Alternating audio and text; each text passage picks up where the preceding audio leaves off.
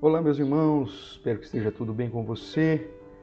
Estamos começando mais um devocional da Igreja Presbiteriana Reformada aqui da cidade de Araraquara.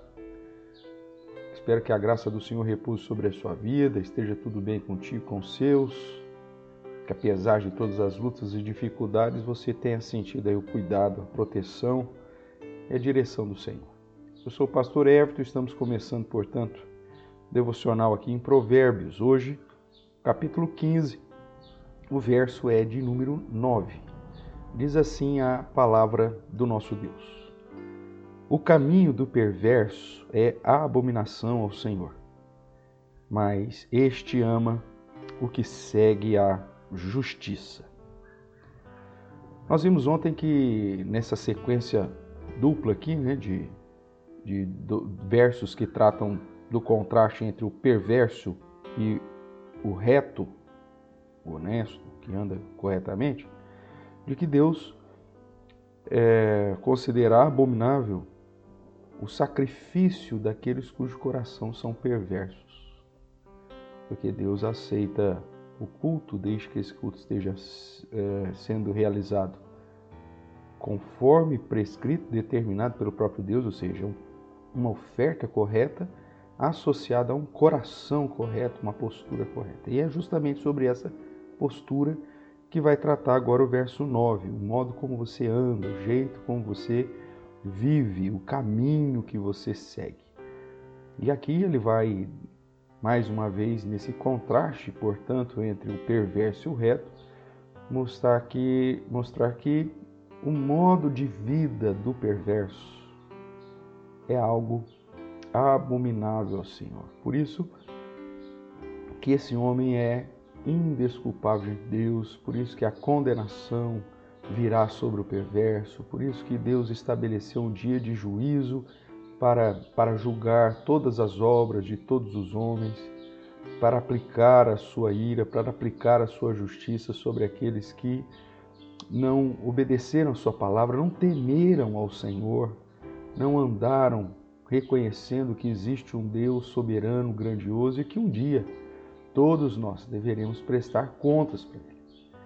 O perverso é aquele que desconsidera a existência de Deus, desconsidera ah, os princípios da lei do Senhor, os preceitos do próprio Deus, não só da lei é, registrada, né, da revelação especial, mas também da própria lei gravada no nosso coração, como diz o apóstolo Paulo lá em Romanos.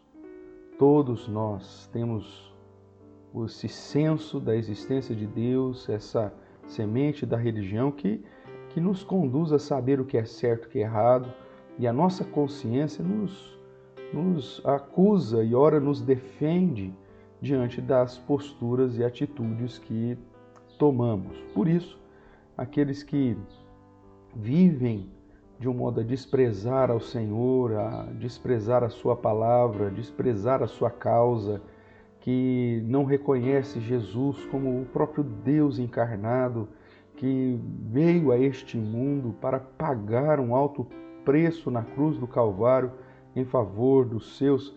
Este que não ama a luz, mas prefere continuar vivendo e andando nas trevas, será alvo desta desse juízo e desta condenação eterna do Senhor. É algo que Deus tem por desprezível quando nós andamos ou quando o perverso, de modo especial, anda desprezando a Deus e o seu e o seu próprio caminho. O Salmo 128, que a gente sempre cita aqui, é um dos salmos mais claros nessa relação entre é, a bênção de Deus na vida daqueles que vivem em justiça começa dizendo que bem-aventurado é o homem que teme ao Senhor e anda nos seus caminhos. Veja que essa essa dobradinha, né, sempre vai vai estar presente na Bíblia.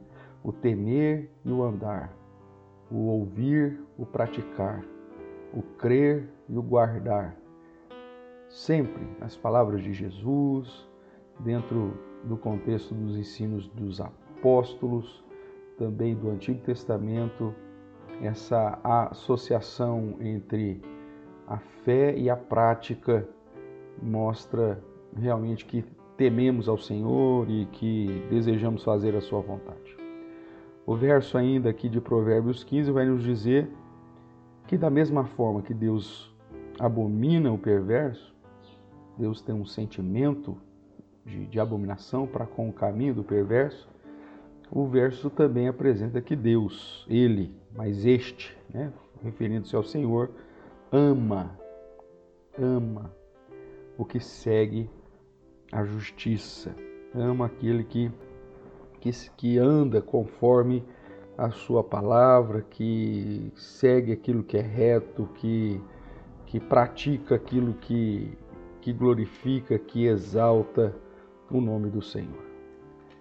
Aqui em Provérbios, capítulo 21, no verso 21 também é dito a respeito daqueles que seguem a justiça, e diz assim: O que segue a justiça e a bondade achará a vida, justiça e a honra. Por quê? Porque Deus ama aquele que caminha segundo a prática do que é justo. Nós também sempre citamos né, o texto de Miqueias, Miqueias capítulo 6, verso 8, onde diante é, de um confronto também semelhante a esse, da adoração e da prática de vida, o profeta vai dizer que Deus é, não está preocupado com, com o holocausto propriamente, mesmo que ele oferte milhares, milhares de animais e derrame como oferta pacífica ao Senhor rios de azeite. Isso, isso não é suficiente se você não vive uma vida de acordo com o padrão de Deus. E portanto, Miqueias vai dizer: o que Deus quer, o que Deus requer de ti, ó homem, é justamente que andes, né, com humildemente com Ele, que você ame a misericórdia e que você pratique a justiça. Numa ordem inversa, obviamente, ele vai ele vai descrever esse esse código de honra, né, esse código de postura dos retos, dizendo justamente, justamente assim. Ele te declarou ao homem o que é bom e que é o que o Senhor pede de ti, que pratiques a justiça, ames a misericórdia e andes humildemente com o teu Deus. Miqueias 6, verso 8. Desse modo, irmãos, nós precisamos estar atentos ao, ao nosso jeito de andar, ao modo como nós andamos, o, o jeito da nossa vida, o jeitão que nós vivemos cada dia. Se nós somos de fato contados entre os retos, aqueles que amam seguir a justiça, que temem a Deus e guardam os seus preceitos, os seus princípios. Não apenas da boca para fora, mas de fato e de verdade. Agora, isso só é possível quando nós estamos andando humildemente com o Senhor nosso Deus. Quando nós reconhecemos Jesus como nosso Senhor e Salvador e quando o Espírito Santo vem habitar em nós. E ele então transforma o nosso ser de modo que os nossos caminhos são caminhos de justiça, são caminhos aplainados pelo Senhor. Quando estamos debaixo da ação do próprio Deus, então nós tememos a Deus e andamos nos seus caminhos. O homem por si só, ele não consegue andar na justiça senão debaixo da ação do Senhor debaixo da ação do Espírito Santo de Deus. Por isso, busque a Deus, se achegue a Deus, clame a Deus, estude a palavra do Senhor, o adore segundo aquilo que Ele mesmo determina e não segundo as invenções dos homens. E assim, confie totalmente na obra meritória de Jesus Cristo em nosso lugar, entregando a sua vida para Ele e vivendo conforme Ele mesmo nos ensina.